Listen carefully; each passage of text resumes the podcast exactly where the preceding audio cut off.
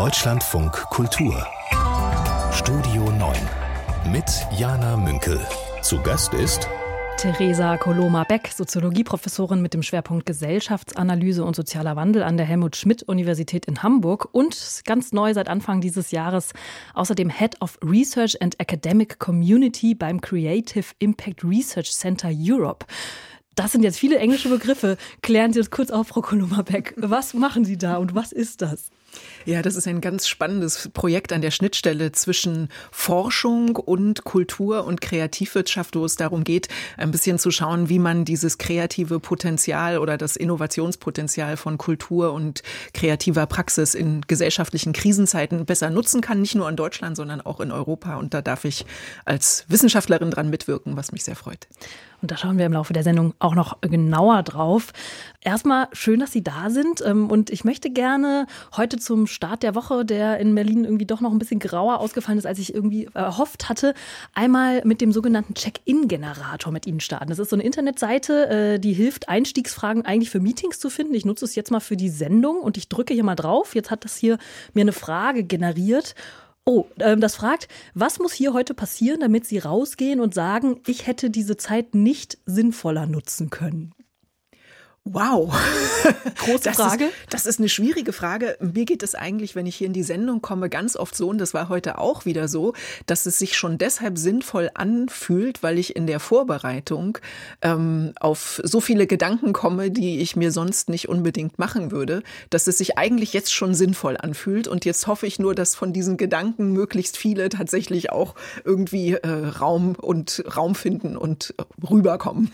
Ja, und umso schöner, dass Sie die mit uns teilen teilen und dass Sie die auch mit uns im übertragenen Sinne mit den Hörerinnen und Hörern teilen. An Sie natürlich auch ein ganz herzliches Willkommen. Ähm, wir starten in eine Stunde Sendung oder eine halbe Stunde Podcast und sortieren wie immer die Themen dieses Tages. Heute vor genau einem Jahr hat Olaf Scholz, an einem Sonntag war es, äh, nach dem Beginn des russischen Überfalls auf die Ukraine, seine Regierungserklärung im Bundestag gehalten. Der 24. Februar 2022 markiert eine Zeitenwende in der Geschichte unseres Kontinents.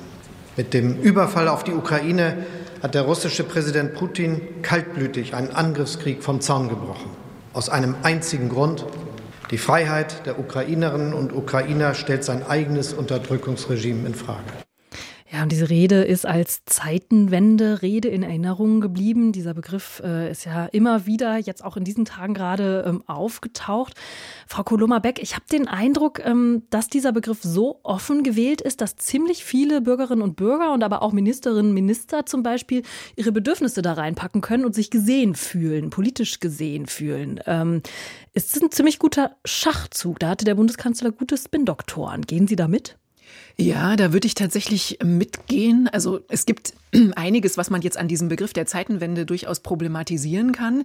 Aber im Gelingen, also es ist ein starkes Framing, ähm, was ja manchmal in der Politik gebraucht wird, weil das Framing legt sozusagen nicht nur fest, was der Fall ist, sondern es beschafft vor allen Dingen ja Legitimität. Also man sagt, es gibt ein massives Problem und das rechtfertigt dann auch, dass man irgendwie ähm, außergewöhnliche Mittel ergreift. Was an diesem, an dieser Art des Framings, glaube ich, das Gelungene ist oder das Positive ist, dass in der Vergangenheit häufig in solchen krisenhaft erlebten Situationen ein Framing gewählt wurde, das eine Rhetorik des Ausnahmezustands ähm, äh, eigentlich vorschlägt. Sowas wie der War on Terror. Wir sind jetzt im Krieg. Oder auch sowas also wie nach 9/11. nach 9-11 äh, 2001. Oder auch so ein Satz wie die Freiheit wird von Deutschland wird am Hindukusch äh, verteidigt äh, zu Beginn des äh, Afghanistan-Einsatzes. Was jetzt bemerkenswert eigentlich an dieser Zeitenwende-Rhetorik ist, ist, dass hier gar nicht eine Rhetorik des Ausnahmezustands, sondern eine Rhetorik der Transformation Formation vorgeschlagen wird, die sich sehr, sehr viel besser verträgt mit demokratischen Prozessen als diese Rhetoriken des Ausnahmezustands, die dann ganz schnell dazu führen, dass man alles Mögliche jetzt rechtfertigen kann, was eigentlich mit demokratischen Prinzipien nicht so einfach zu verbinden ist. Das ist das, finde ich, was daran geschickt und klug ist und gut funktioniert.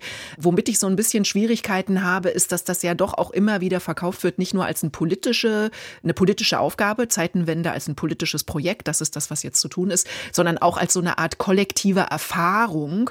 Und da finde ich es eben sehr viel weniger stimmig. Aber warum? Ich meine, ich finde, das ist ja schon ähm, ein Begriff, bei dem ganz viele Menschen andocken können. Ich finde, es zeigt sich auch, ein bisschen dadurch, dass dieser Begriff jetzt auch sehr gerne inflationär verwendet wird. Also in einigen Bereichen ähm, wird jetzt zum Beispiel auch politisch nach einer Zeitenwende gerufen, nach einem Sondervermögen. Klar, da sind wir wieder bei diesem politischen Plan. Ähm, ich habe da eher die Sorge, dass äh, das eine Gefahr eines Abnutzungseffektes ist als äh, eines Ausgrenzungseffektes. Hm. Das eine schließt ja das andere nicht aus, würde ich vielleicht sagen. Und die, das mit der Ausgrenzung, das fängt ja, also die Frage ist, Zweifellos ist jetzt dieser, diese Eskalation des Krieges in der Ukraine, das ist ja auch nicht der Beginn, das muss man auch immer wieder sagen. Der, der Krieg, den, also den bewaffneten Konflikt gab es schon, es war eine massive Eskalation, ist jetzt biografisch für viele Menschen eine einschneidende Erfahrung. Es ist durchaus auch für viele Menschen etwas, was sie sich so nicht haben vorstellen können. Aber für viele Menschen heißt ja jetzt nicht für alle und schon gar nicht in Europa. Also Gleichzeitig war es ja schon eine kollektive Erfahrung. Wir waren alle am 24. Februar sind mhm. aufgewacht oder erklären Sie mich auch so, aber ich würde sagen, ja. alle aufgewacht und waren total von den Socken. Also schon so was Kollektives, mhm. was alle teilen können. Natürlich ist es eine Erfahrung, die alle geteilt haben, aber ob das jetzt praktisch die einschneidende Erfahrung in der Biografie ist, das hängt ja sehr stark von der Biografie ab. Und da müssen wir jetzt gar nicht äh, anfangen, darüber nachzudenken, wie jetzt Menschen, die beispielsweise als Geflüchtete nach Deutschland gekommen sind, diesen Tag erlebt haben und die Wochen danach. Das reicht ja schon beispielsweise nach Osteuropa oder auch nach Ostdeutschland zu gucken, wo es mit 89 ähm, ein Ereignis gab, das sogar Historiker und HistorikerInnen als Zäsur beschreiben und einfach dann auch alle weiteren möglichen Zäsuren natürlich im Horizont dieser Erfahrung eingeordnet werden. Also ich wäre einfach vorsichtig davon auszugehen und vielleicht ist auch ein Problem, dass praktisch die Bundesregierung, das Personal der Bundesregierung sich aus einer Generation ähm, sozusagen westdeutscher, vor allen Dingen westdeutscher Politikerinnen und Politiker äh, zusammensetzt, die, die, für die das genau so ist, für die ist das eine Zeitenwende. Aber das spiegelt eben nur den, die Erfahrung eines Teils der Bevölkerung wider. Und die, die da ausgeschlossen sind, das sind jetzt nicht ein paar wenige, sondern das sind schon größere, benennbare Teile der Bevölkerung. Und in Europa das ist ja, also in Spanien oder äh, in Portugal, wo ja nicht mal diese Energiefragen mit der Massivität ankommen, da stellt sich wirklich die Frage, wie gut der Begriff jetzt noch greift. Wir hatten heute Morgen den Historiker Frank Bösch äh, zu Gast im Interview.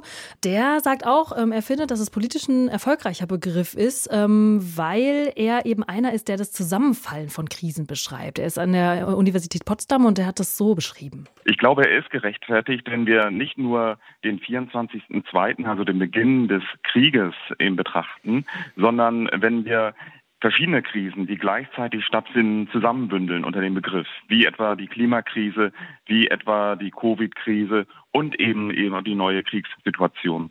Vielleicht wäre ja das ein Verständnis eines Begriffs, der dann doch wieder viele Menschen einschließt. Ähm, ich meine, Olaf Scholz hätte ja auch sagen können, ja, multiple Krise. ja, genau. Ja, multiple Krise, da hätten alle gesagt, ja, das ist jetzt hier so ein unkonkreter wissenschaftlicher Begriff vielleicht. Also ich würde absolut Frank Bösch zustimmen, dass das ein, dass das ein klug gewählter Begriff ist und dieser, dieser Aspekt, dass hier eigentlich etwas passiert, wo die Gleichzeitigkeit von verschiedenen gesellschaftlichen Herausforderungen manifest wird, insbesondere Krieg und Klima, aber ja nicht nur. Das ist sicherlich, wenn man das so liest, dann hat er etwas mehr Rechtfertigung. Mir ging es vor allen Dingen um, die Unterscheidung zwischen persönlicher oder kollektiver Erfahrung einerseits und politischem Projekt andererseits.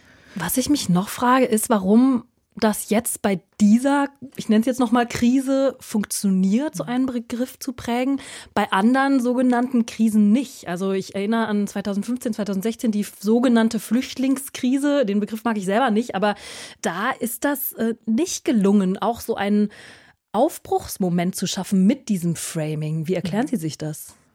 Mm, ja, also vielleicht kann man an der Stelle noch mal sehen, warum Zeitenwende eben doch ein guter Begriff ist, weil er zwar eine Krise thematisiert, aber eben als einen Auftrag der Veränderung. Da ist ja gar nicht Krise im Begriff und dass der Begriff Flüchtlingskrise, der war ja eine Zeit lang eine starke, ein starkes Framing, aber ähm, wurde ja dann auch zu Recht problematisiert. Also ist das jetzt, also sind die Geflü wer genau hat jetzt eigentlich, wessen Krise ist das eigentlich?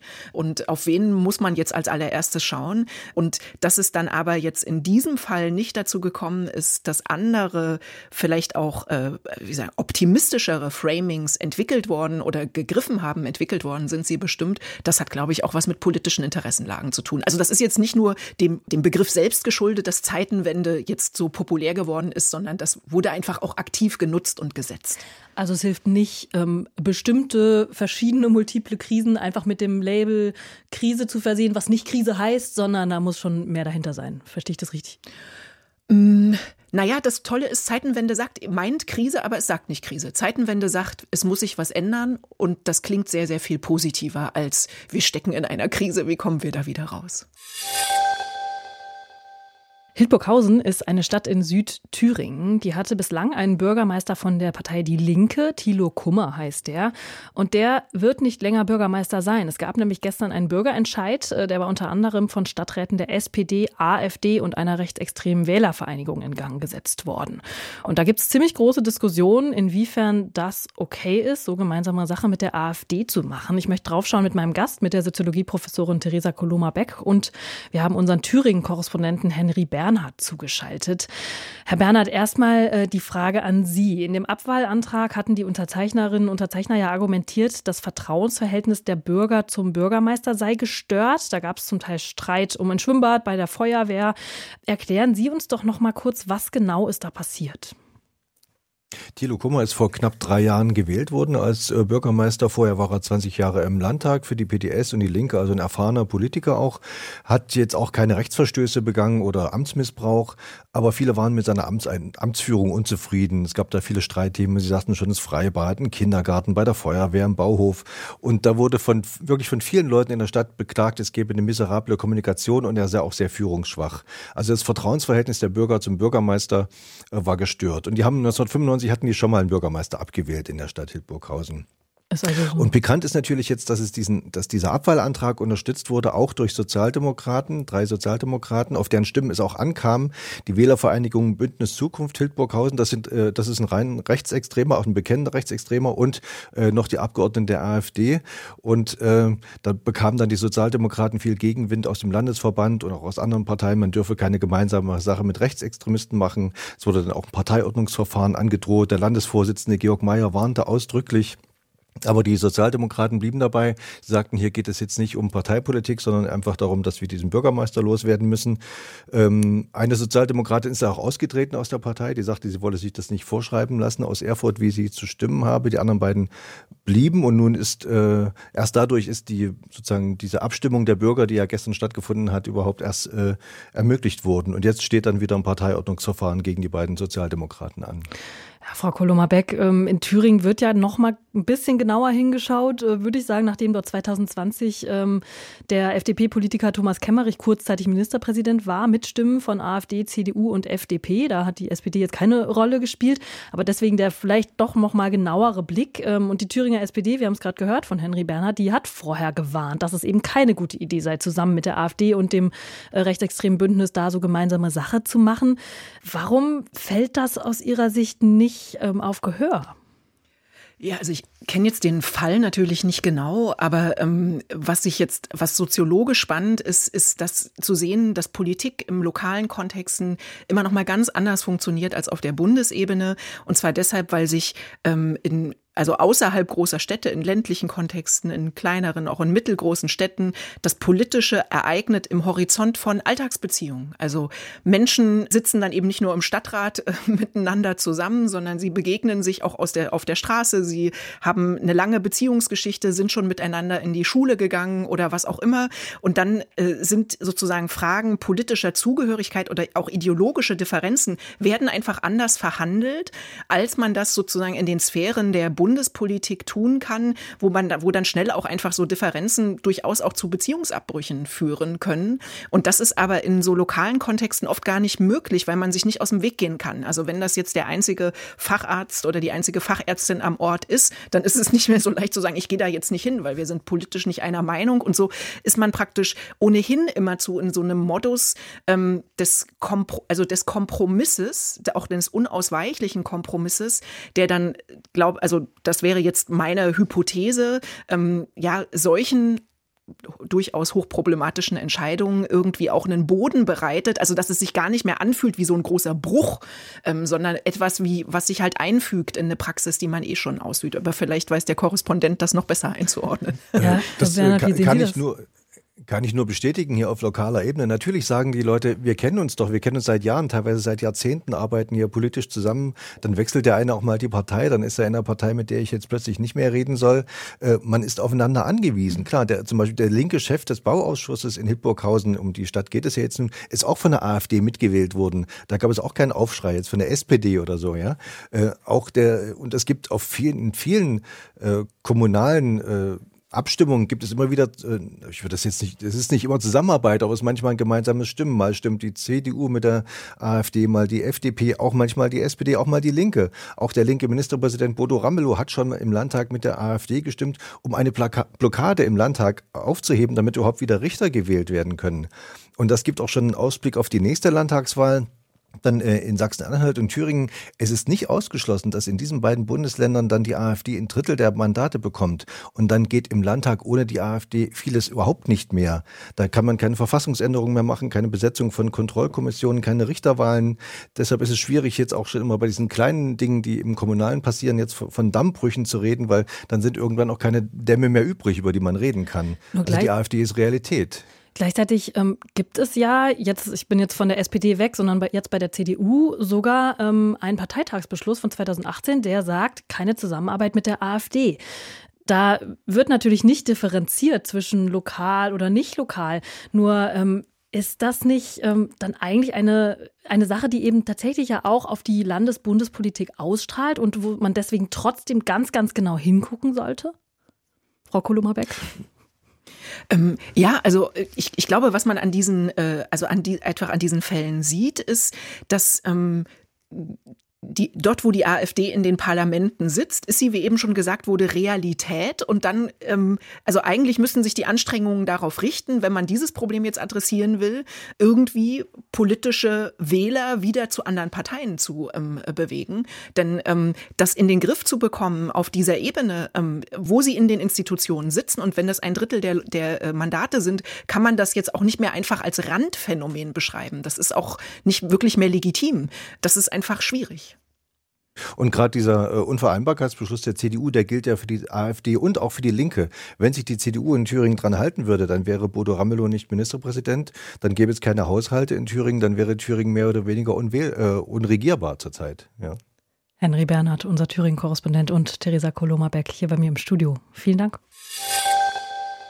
Theresa Koloma-Beck ist mein Gast. Sie ist Professorin für Soziologie an der Helmut Schmidt Universität in Hamburg und seit Anfang des Jahres hat sie außerdem noch einen anderen Job. Sie ist nämlich Head of Research and Academic Community bei einem neuen Institut, das heißt Creative Impact Research Center Europe kurz äh, Zerz, glaube ich, oder Zirze. Nennen Sie es Zirze auch? Wir nennen es Zirze, Ach, genau, schön. wie aus der griechischen Mythologie. Was macht denn das Zirze? ja, also das äh, ist ein im Entstehen begriffener Think Tank, der sich der, mit der Stärkung des Potenzials von Kultur- und Kreativwirtschaft gerade in gesellschaftlichen Krisenzeiten beschäftigt ähm, und die und ähm, also mit der Frage danach, wie man die stärken kann. Und die Idee ist jetzt aber nicht, ähm, oh, die Gesellschaft ist in der Krise. Das ist dann auch eine Krise für Kultur und äh, kreatives Schaffen. Deswegen müssen wir jetzt sozusagen diesen Akteuren in der Kultur- und Kreativwirtschaft unter die Arme greifen, sondern umgekehrt. Ähm, die Ausgangsüberlegung ist gerade, wenn es große gesellschaftliche Herausforderungen gibt, braucht man eigentlich Kulturschaffende und Kreative, weil sagen diese Herausforderungen sind immer irgendwie Situationen der Unsicherheit, Situationen der Suche nach neuen, Situationen der Suche nach neuer Orientierung. Und das ist eigentlich das, was in künstlerischen und kreativen Prozessen die ganze Zeit getan wird wird. Es sind eigentlich Experten genau für solche Situationen und ExpertInnen. Und die Frage, wie jetzt ähm, politisch Unterstützung ähm, noch besser organisiert werden kann für dieses Feld und gerade vor allen Dingen für den Bereich, wo es jetzt nicht einfach um 100 Prozent staatlich geförderte äh, Projekte geht, sondern um selbsttragende und oder auch im weitesten Sinne unternehmerische Strukturen. Das soll da untersucht werden.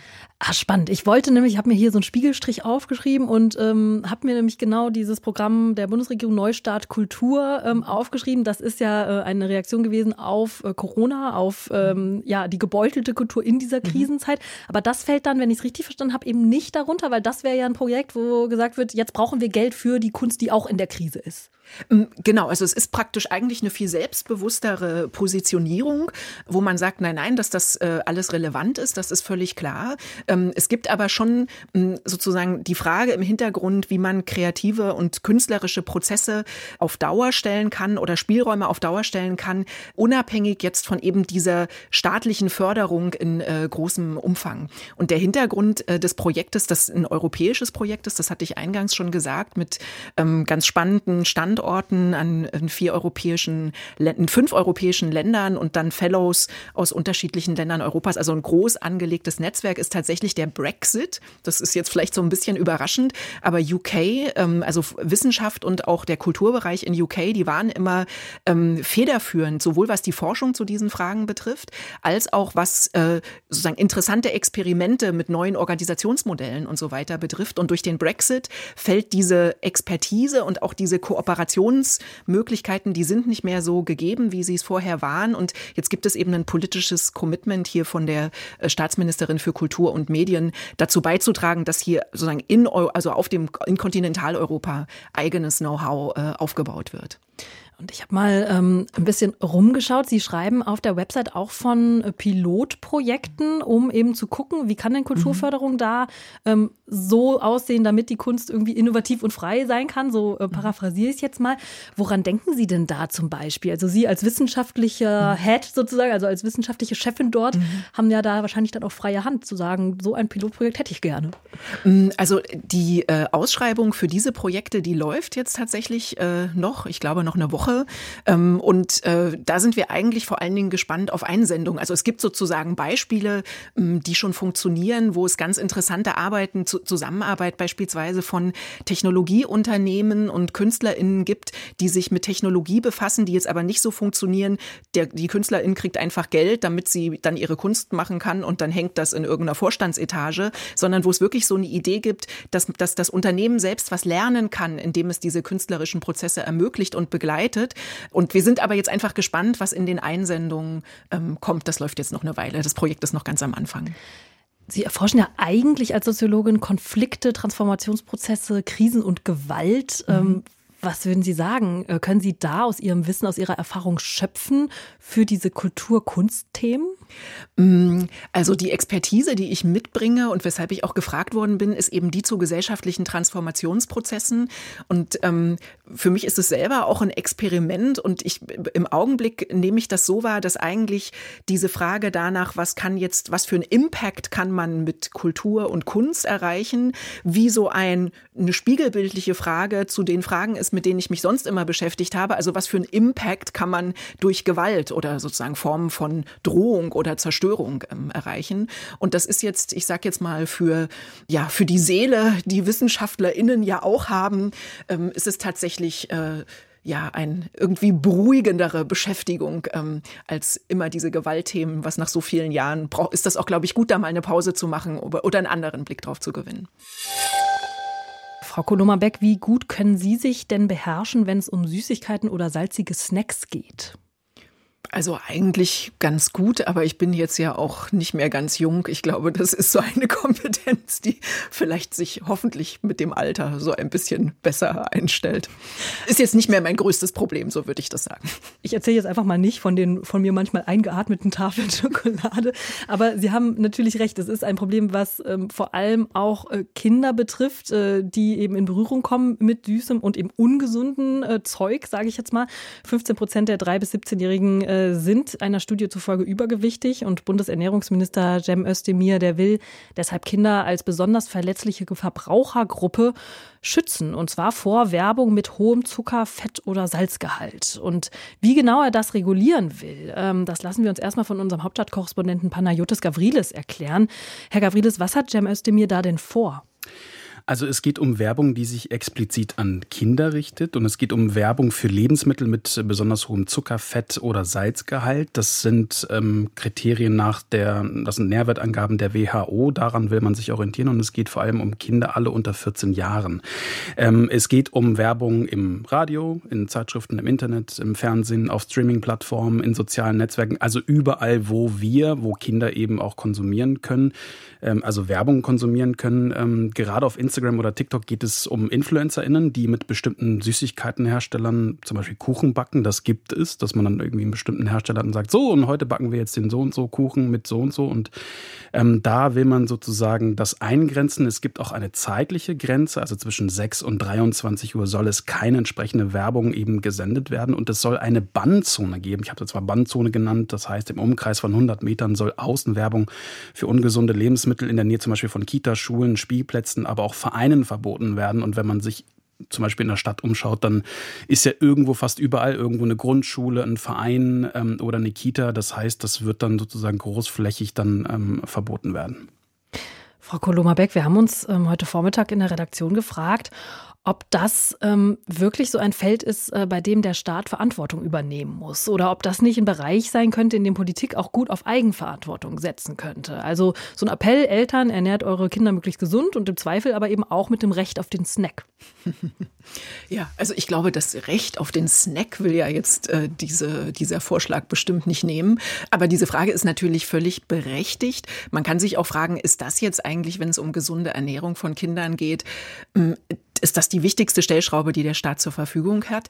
Was ich, was mir diesen Vorschlag aber sympathisch macht, ist, dass ich ihn eigentlich als einen sehr revolutionären Vorschlag lese, der nämlich eigentlich darauf zielt, zu unterbrechen, dass Kinder eigentlich im allerfrühesten Alter, sobald sie irgendwie ein Gerät halten können oder gucken können in einen Bildschirm, zu KonsumentInnen in einer kapitalistisch verfassten Gesellschaft gemacht werden. Und also ich würde jetzt positiv dieses Gesetzesvorschlag so lesen, dass er praktisch diese kapitalistische Logik äh, unterbrechen will, wo es ja einfach nur folgerichtig ist, dass man so früh wie möglich anfängt, damit KonsumentInnen zu erzeugen. Das will er unterbrechen. Und dann würde ich aber tatsächlich auch sagen, das würde ich mir dann ehrlich gesagt nicht nur für äh, irgendwie Nahrungsmittel wünschen, sondern da gibt es ja noch ganz andere Problembereiche, wo Kinder sozusagen permanent angefüttert werden und Bedürfnisse erzeugt werden, die sie sonst gar nicht hätten. Und ich finde es durchaus auch legitim, dass man hier äh, überlegt, wie man äh, eingreifen kann. Wobei ich da ähm, sofort, ähm, weil Sie gerade meinten, die äh, Kleinen werden sofort zu Konsumentinnen und Konsumenten erzogen, sofort an diese Quengelregale im Supermarkt denken muss. Ich meine, äh, kleine Kinder gehen mit ihren Eltern in den Supermarkt zum Einkaufen, äh, zumindest in vielen Fällen würde ich jetzt mal sagen, ähm, und kriegen da an der Kasse diese bunt verpackten äh, Süßigkeiten quasi auf, der, ja, auf dem Goldteller präsentiert. Ähm, da frage ich mich, vielleicht auch nochmal die Frage an Panayotis Gavridis aus unserem Hauptstadtstudio, waren denn auch diese Grenzen der Werbungsbeschränkung ähm, auch Thema? Also wie viel kann denn so eine Werbungsbeschränkung überhaupt leisten? Also Özdemir hat gesagt, das ist nur ein Baustein von vielen. Man muss ja sagen, das Problem ist ja, es geht ja um ein ernstes Problem. Also es geht um übergewichtige Kinder, die dann im Laufe ihres Lebens natürlich dann erkranken. Also Herz-Kreislauf-Erkrankungen, Diabetes, Diabetes mellitus Typ 2, Gelenkprobleme, aber auch Depressionen. So, und jetzt sagt man, und das hat Özdemir gesagt, ähm, das mit der freiwilligen Selbstverpflichtung hat nicht geklappt die ganzen Jahre. So, jetzt müssen wir was tun ähm, und deswegen will man das eben gesetzlich äh, regeln. Klar ist, ja, das Supermarktregal ist natürlich und bleibt auch ein Problemfall. Ähm, sozusagen jeder Einkauf mit Kind wird zu einer Herausforderung, gerade mit kleinen Kindern. Ähm, natürlich kann Werbung äh, nur einen bestimmten Anteil oder macht Werbung einen bestimmten Anteil, aber man sagt eben, man muss da auch ansetzen. Natürlich hat es nicht nur, es gibt keine monokausale Verbindung, also sozusagen Werbung gleich direkter Konsum gleich Übergewicht. Das wäre zu einfach.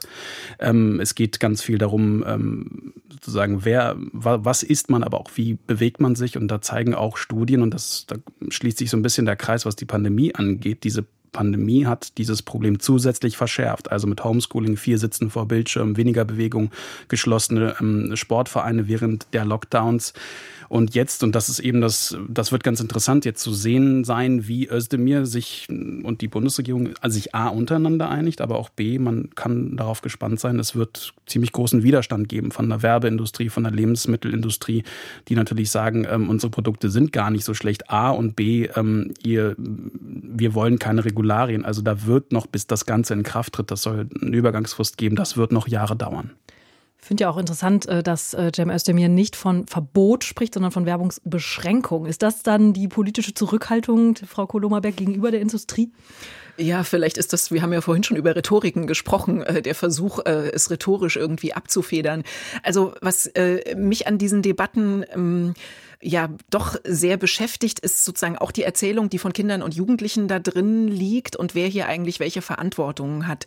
Wenn man jetzt wirklich sich dafür interessiert, wie Kinder und Jugendliche sich gesund ernähren, dann wäre aus meiner Sicht eigentlich die allerwichtigste Ansatzpunkt wären Einrichtungen, in denen Kinder und Jugendliche viel Zeit verbringen. Das sind Schulen, das sind Kitas, da werden zwei Hauptmahlzeiten können da eingenommen werden am Tag und da sieht an den allermeisten Orten, insbesondere im Schulbereich, in den Kitas, glaube ich, zum größten Teil besser, sieht die Lage einfach nicht gut aus. Selbst wenn es gutes Essen gibt, fehlen die Räume, es fehlt die Zeit. Also ich habe selber Kinder und habe das Gefühl, dass wirklich, also das ist kein, ähm, um Schulen sind nicht so organisiert, dass man hier irgendwie gute Gewohnheiten sich äh, antrainieren kann.